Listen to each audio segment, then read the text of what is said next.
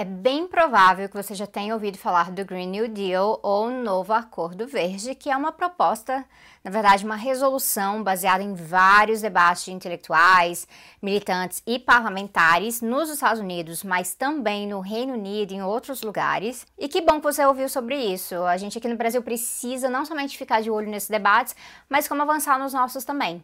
Há várias versões do que seria esse novo Acordo Verde nos Estados Unidos e essas versões estão em disputa. E mesmo que a versão mais radical, mais ecossocialista, seja que ganhe essa disputa, se o Trump for eleito, as chances de implementação são praticamente zero. Isso é arriscado para todo mundo. Ao mesmo tempo, a gente aqui no Brasil está numa situação similar. O nosso país contribui bastante para a mudança climática e o governo atual é praticamente negacionista.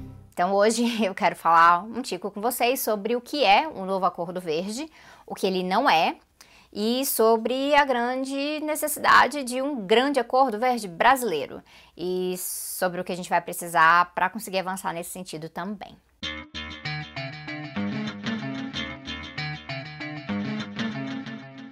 Ao contrário do que é divulgado com frequência na mídia, o novo Acordo Verde ele não surgiu com Alexandre Ocasio-Cortez. Ela é uma das proponentes do acordo de hoje, mas esse papo já é bem antigo. Nos Estados Unidos, no Reino Unido, afora, esse papo de Green New Deal, com esse nome mesmo, ele existe pelo menos desde 2007 2008. No Canadá, existe também o LEAP Manifesto, desde 2015, uh, algo como Manifesto pelo Salto.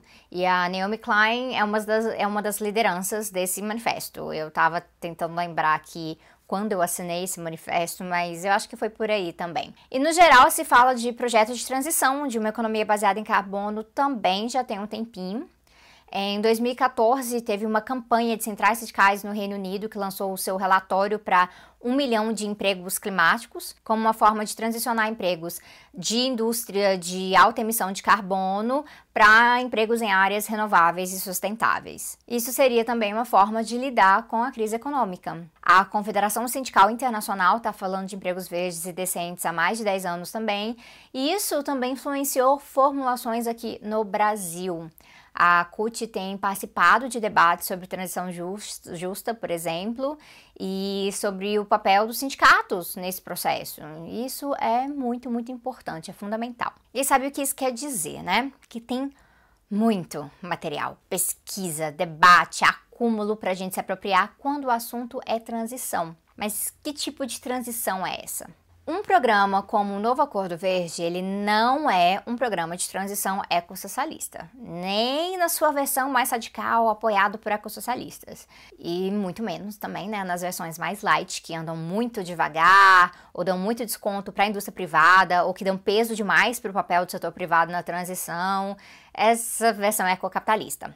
Numa versão mais radical, a gente está falando de radical mesmo. Então, a gente está falando de transição para longe dos combustíveis fósseis o mais rápido possível e com bastante investimento público para isso acontecer. E é muito importante que um programa como esse seja implementado nos Estados Unidos. A gente tem que apoiar isso por conta do papel dos Estados Unidos no processo de mudança climática. Esse país sozinho é responsável historicamente por 25% das emissões históricas de dióxido de carbono.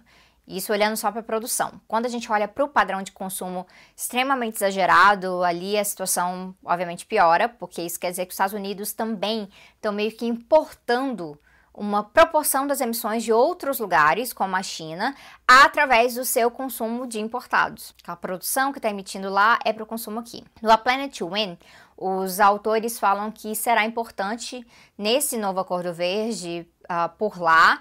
Isso envolve muita coisa, mas principalmente utilizar a máquina do Estado para implementar tudo isso. Então, lembra que eu acabei de falar que não é transição socialista, a gente não está falando de revolução aqui. O novo Acordo Verde ele ainda opera dentro do capitalismo. Isso é simplesmente porque nós não temos uma conjuntura pré-revolucionária para trabalhar, então não temos tempo para esperar essa conjuntura para ir implementar certas mudanças. Isso se trata aqui de um programa nacional de transição da base produtiva para longe do carbono, mas de modo que também combate as desigualdades. A ideia é que a produção econômica deixe de ser baseada em combustíveis fósseis, que empregos sejam transicionados e novos empregos sejam gerados no caminho, e que mudanças de eficiência na cidade e no campo tragam qualidade de vida e qualidade de vida junto com maior participação de trabalhadores nos processos políticos. É sobre também reduzir o ritmo de extração de petróleo, aumentar a infraestrutura de renováveis rapidamente e fazer isso sob controle público, então estatizando também. É sobre garantia de empregos para que nenhum petroleiro, por exemplo, fique desempregado no processo e também, claro, o tipo de treinamento necessário para isso. É sobre transporte público eficiente nas cidades para diminuir a dependência em carros e casas mais eficientes também, tudo que eu falei no vídeo sobre cidades aqui, é para diminuir o gasto energético também nas casas, com aquecimento, com ar condicionado. No Manifesto pelo Salto, se fala claramente de parar de desenvolver nova infraestrutura no setor de energia baseada em carbono e colocar todo o recurso de infraestrutura na transição. Se fala também da importância dos setores de educação e saúde como setores que poluem menos e ao mesmo tempo trazem enorme benefício social. No debate do Reino Unido, a Anne Pettifor fala do problema da produção de carne também, eu que concordo completamente, e qualquer acordo sério sobre evitar as mudanças climáticas tem que ir para cima do agronegócio sim, porque isso significa combater desmatamento e emissões de metano ao mesmo tempo, combater genocídio indígena ao mesmo tempo, é isso. E aí entra toda a questão do sistema financeiro também, porque ele dita a produção de várias formas. Uh, isso é sobre impedir que a especulação tome conta e impeça as grandes mudanças e, ao mesmo tempo, garantir que os países mais ricos paguem pelos custos de transição dos países mais pobres. Até porque isso é reparação histórica pela colonização, pelo imperialismo, a destruição dos nossos ecossistemas que ocorre até hoje, o nosso endividamento e várias outras coisas, né? Isso traz a gente para a perspectiva internacional, porque a mudança climática ela não reconhece fronteiras. Então, isso significa que cada país deve ter o seu plano de transição de carbono para renováveis e as modificações necessárias na economia. E isso exige coordenação internacional, um plano internacional também. O Varoufakis é uma das pessoas que tem falado sobre ai, como financiar tudo isso, assim como financiar a infraestrutura de proteção contra as mudanças climáticas também, o nível de resiliência. Fazer isso globalmente. E aí ele fala que a gente precisa investir uns 8 trilhões de dólares por ano nisso, que parece muita coisa, mas é só cerca de 5% do PIB global. E o Nicholas Stern, que é quem abriu os meus olhos para tudo isso quando eu estudava economia muito anos atrás, uh, ele ainda enfatiza que por conta da natureza imprevisível das mudanças climáticas, especialmente se a gente realmente ultrapassar 2 graus Celsius, isso significa que na maior parte do tempo os modelos costumam exagerar os custos e subestimar os impactos porque a coisa pode ser muito grave lá na frente. Então vamos lembrar aqui que só o furacão Dorian nas Bahamas causou um impacto de 7 bilhões de dólares. Um furacão. Isso é sobre o que a gente consegue colocar preço, né? E as mortes, e a perda de biodiversidade e qualidade de vida. O mundo se juntar para financiar um acordo global não parece tão caro assim quando a gente olha para isso. E eu digo mais, o plano do Varoufakis envolve investimentos do setor privado e o próprio mercado financeiro. Mas como essa galera que está trabalhando com isso há muito tempo no Reino Unido aponta, o mercado financeiro é parte do problema. E como o debate dos ecossocialistas construindo o novo Acordo Verde aponta também, é bem melhor que o foco seja no setor público. Uma das razões para isso é que um acordo desses é o que a gente chama de reforma não reformista.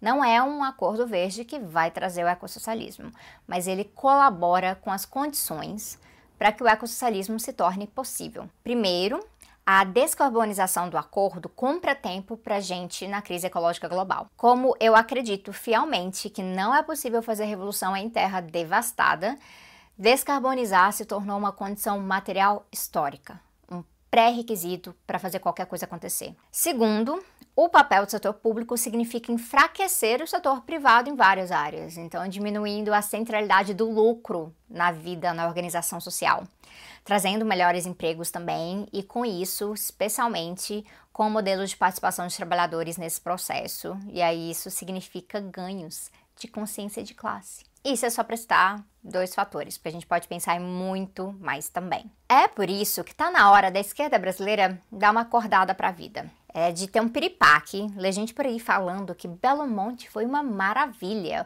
ou dizendo que é para explorar o pré-sal até a última gota. Isso é praticamente assinar a certidão de óbito do planeta, tá, gente? Eu sempre falo que nós, nós no Brasil, na América Latina, nós deveríamos liderar o mundo no ecossocialismo.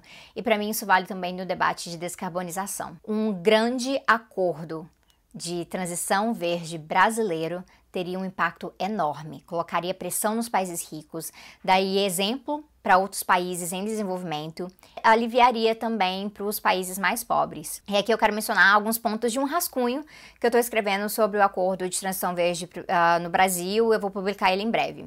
Mas a gente tem que ter nele reforma agrária imediata e demarcação de territórios indígenas, reestatização da Vale e alta regulação do setor de extração de minérios, uma Petrobras 100% estatal, controlada por trabalhadores, orientada à transição de atividade energética. Um programa de garantia de empregos do governo com prioridade para empregos em setores de energia renovável, de nova infraestrutura, saúde, educação e o deputado Glauber já tem um pouco sobre isso, eu vou colocar um vídeo do Samuel com ele aqui sobre isso. Mudança curricular para que as universidades priorizem estudos e pesquisas na agroecologia, permacultura, engenharia voltada para renováveis, investimento público em pesquisa e desenvolvimento em renováveis. Incentivos fiscais novos e maiores para adequação de moradias eficientes, instalação de painéis solares, telhados verdes, coisas assim incentivo para moradias de bioconstrução, expropriação de imóveis que não estejam cumprindo a sua função social, reforma urbana, né, gente? Alta taxação do agronegócio existente e fim dos subsídios, especialmente no quesito de produção pecuária. Quando eu falo agronegócio aqui, eu tô falando de uma Monsanto, essa galera toda também. Remanejamento de programas como o Plano Safra para Agricultura Familiar, uma moratória na exploração do pré-sal, é vocês ouviram, é isso mesmo. Um controle público do transporte público e expansão da malha de transporte investimento em malha ferroviária, especialmente diante da necessidade de a gente estar tá diminuindo a quantidade de voos e também tanto de caminhão por aí. Maior taxação de carros de luxo e superpoluentes, por mim já podia eliminar a produção de carros de luxo, já ajudaria muito. Construção de infraestrutura pública solar e eólica administrada inteiramente pelo setor público, taxação de grandes fortunas. E por aí vai, inclusive várias coisas não relacionadas diretamente ao grande acordo de transição verde brasileiro, mas que vão ser necessárias também, como a revogação da reforma da Previdência e da reforma trabalhista. E isso, lógico, nada disso vai ser possível sem tirar a PEC do teto de gastos. Inclusive, já deu para ver que o grande acordo de transição verde no Brasil é praticamente a medida anti-PEC do teto de gastos. E aí, também a gente tem que incluir aqui cooperação internacional via classe trabalhadora para pressionar os países ricos a ajudar a pagar a nossa conta também pela reparação que eu já mencionei. Mas Sabrina, tem certeza que dá para cuidar de toda a demanda de eletricidade do planeta sem petróleo? Então, quando eu estava no COP23 em Bonn, na Alemanha, em 2017, a gente ficou sabendo mais ou menos na mesma época de várias pesquisas, cálculos que apontavam justamente nessa direção. Então, desde que houvesse, claro, cooperação máxima internacional para combinar recursos de produção. Então, produção eólica, solar hidrelétrica, onde já é existente também. O presidente do Energy Watch Group, ele falou que nem nuclear seria necessária nesses cálculos. E também tem uma outra coisa, como eu falei no vídeo sobre fome, com reforma agrária e produção agroflorestal, é possível, inclusive, a gente incluir a produção de biocombustíveis dessa forma, sem colocar pressão na produção de alimentos, sem causar desmatamento e sem contribuir com o jogo financeiro ao redor das commodities. Então, regular o mercado financeiro, ó, importantíssimo. Então, eu espero que esse vídeo tenha trazido reflexões importantes sobre o que a gente precisa fazer agora, de imediato. Não tô falando de programa máximo, tô falando de agora. E nós precisamos fazer isso nessa década.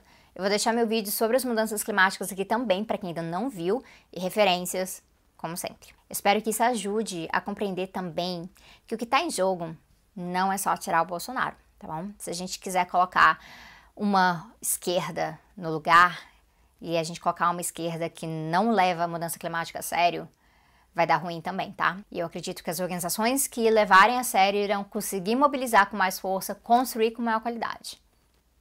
Essa é a minha sugestão. Vamos nessa!